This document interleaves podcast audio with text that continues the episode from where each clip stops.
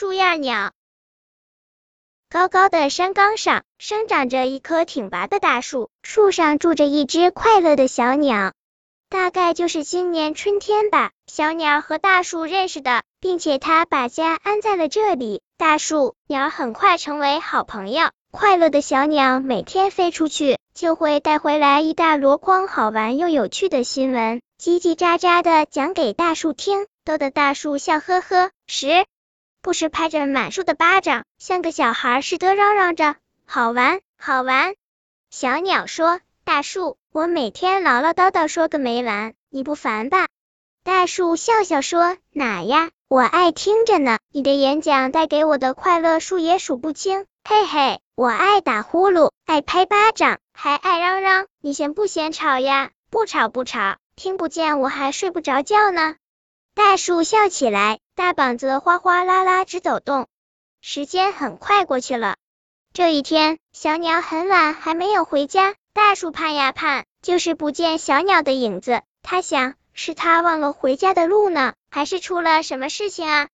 大树伸长脖子望着远方，一遍又一遍呼唤小鸟的名字。太阳升起又落下，日子一天天过去了，小鸟还是没回家。一、二、三、四、五、六、七、八，大树扳着指头数，二十多天又过去了，小鸟还是没有回来。大树想念它，叶子一点点变黄了。鸟窝里有一片小鸟的羽毛，大树看着它，每天都想念和小鸟在一起快乐的日子。秋天到了，它想，不能再等了，我要去寻找小鸟。可是上哪儿去找呢？它自己也不知道。它轻轻地托起小鸟的羽毛，用每一片叶子细细的亲吻它。我要让每片叶子都变成小鸟。